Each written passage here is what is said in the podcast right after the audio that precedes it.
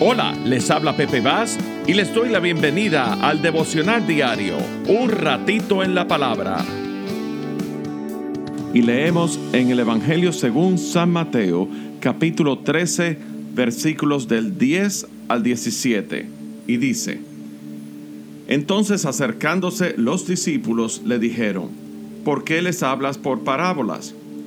Él respondiendo les dijo, porque a vosotros os es dado a conocer los misterios del reino de los cielos, mas a ellos no les es dado. Porque a cualquiera que tiene se le dará, y tendrá más, pero al que no tiene, aun lo que tiene, le será quitado. Por eso les hablo por parábolas, porque viendo no ven, y oyendo no oyen, ni entienden de manera que se cumple en ellos la profecía de Isaías que dijo, de oído oiréis y no entenderéis, y viendo veréis y no percibiréis, porque el corazón de este pueblo se ha engrosado, y con los ojos oyen pesadamente, y han cerrado sus ojos, para que no vean con los ojos, y oigan con los oídos, y con el corazón entiendan y se conviertan y yo los sane. Pero bienaventurados vuestros ojos porque ven y vuestros oídos porque oyen. Porque de cierto os digo que muchos profetas y justos desearon ver lo que veis y no lo vieron, y oír lo que oís y no lo oyeron. ¿Te has preguntado por qué no todos los que escuchan o leen la palabra de Dios pueden entender o apreciar el mensaje del reino de Dios? Meditemos en esto. En una ocasión Jesús se encontraba ante una multitud que se congregaba para escucharle. Entonces Jesús comenzó a hablarles por parábolas. Y luego los discípulos se, se, le acercaron y le preguntaron a Jesús por la razón del uso de las parábolas. Y de ahí el pasaje que acabamos de leer. Notemos que Jesús hace una distinción acerca del tipo de persona, o más bien, por decir así, diferenciar entre el tipo de oyente. En el verso 10 de Mateo 13 observamos que son los discípulos que le preguntan a Jesús. Luego en el verso 11 Jesús responde, a vosotros o a ustedes. Y luego hace un contraste, más a ellos. Para poder entender este pasaje tenemos que distinguir primeramente quiénes son vosotros o ustedes y quiénes son ellos. Queda claro que cuando Jesús se, refiere a vosotros o a ustedes, le está hablando directamente a los discípulos. Y cuando se refiere a ellos, está refiriéndose específicamente a la multitud no creyente ni seguidora de Jesús. Es importante también señalar cómo se está llevando a cabo esta conversación entre Jesús y los discípulos. En este detalle, el registro del Evangelio de Mateo solamente dice que los discípulos se acercaron a Jesús para preguntarle, en el verso 10. Pero el registro del Evangelio de Lucas dice que Jesús se apartó con los discípulos para tener esta conversación, en Lucas capítulo 10, versículo 23. Así que teniendo el cuadro escénico claro, Prosigamos. La razón por la cual Jesús le hablaba a la multitud en parábolas era porque los misterios del reino de Dios les ha sido dado a conocer solamente a los discípulos o seguidores de Cristo. En cambio, el mundo incrédulo, o más bien a ellos, no les ha sido dado el privilegio de conocer los misterios del reino. Eso lo vemos en Mateo capítulo 13, versículo 11. La segunda razón por la cual Jesús hablaba en parábolas a la multitud, lo vemos en los versículos 12 y 13. El discípulo o seguidor de Cristo recibirá en aumento mayor revelación y conocimiento de los asuntos del reino de Dios.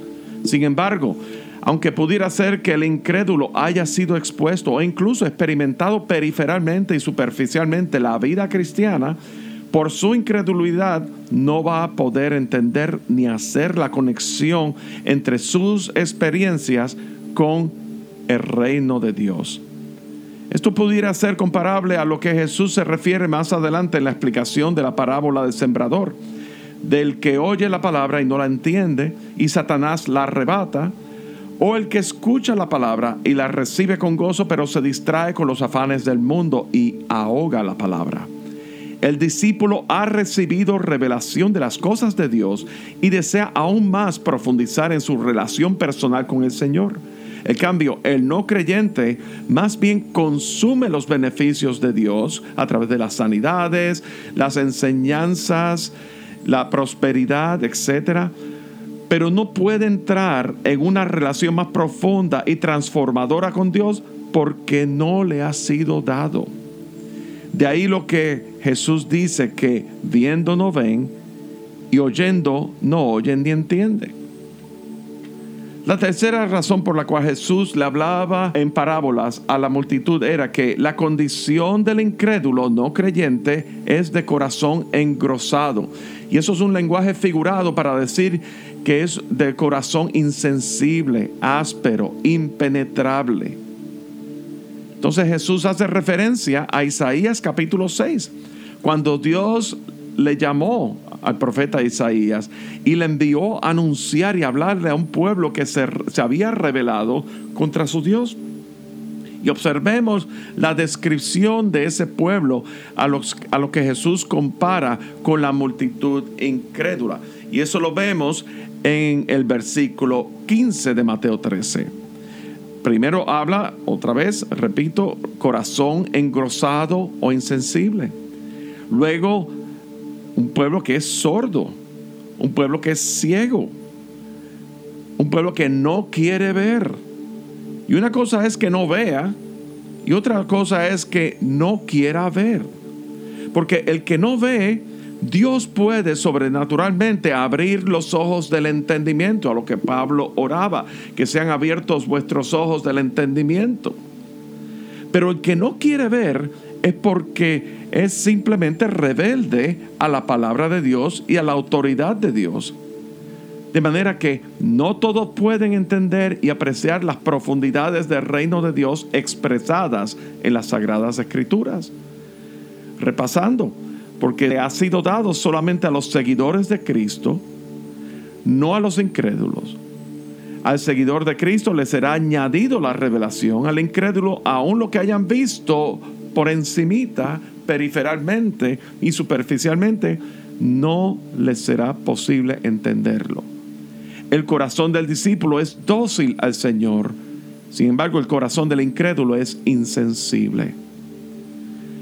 Pero veamos un poco más allá, porque el registro de Lucas capítulo 10, ahí vemos a Jesús orando al Padre, arrojando aún más un detalle que tiene que ver con la voluntad soberana de Dios en revelarse a quien a Él le plazca.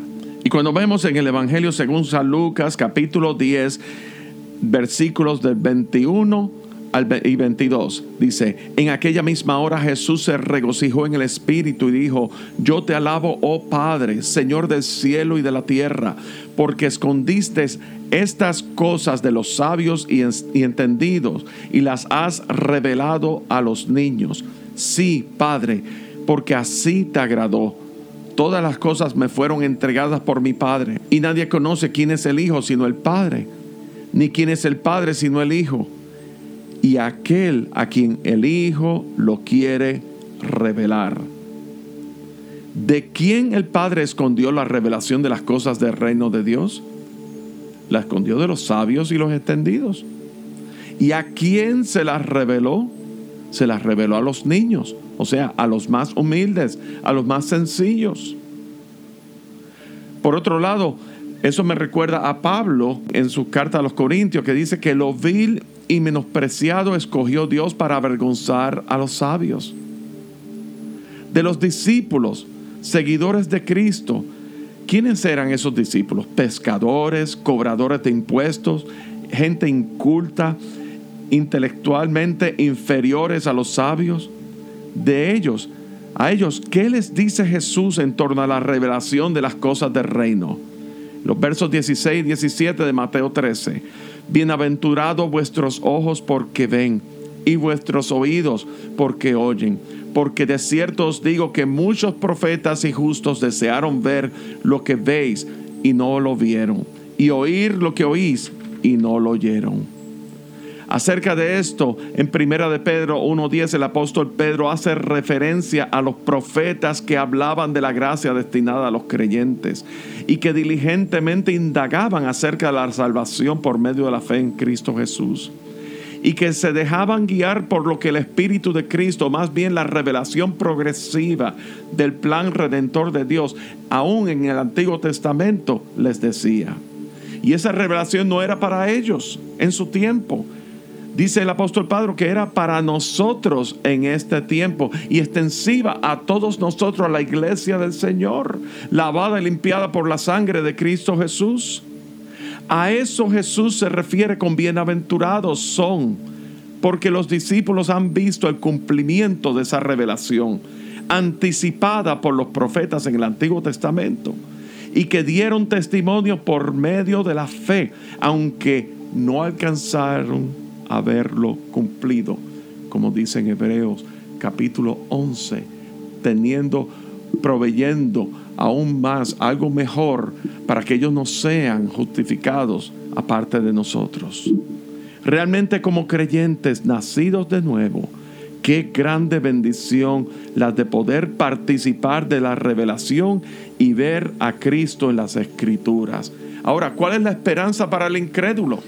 La palabra dice en Romanos capítulo 10, versículo 17, que la fe viene por el oír y el oír por la palabra de Dios. Nos ha sido comisionada el ser proclamadores de las inescrutables riquezas de la gracia, de la gloria de Dios a través de Jesucristo.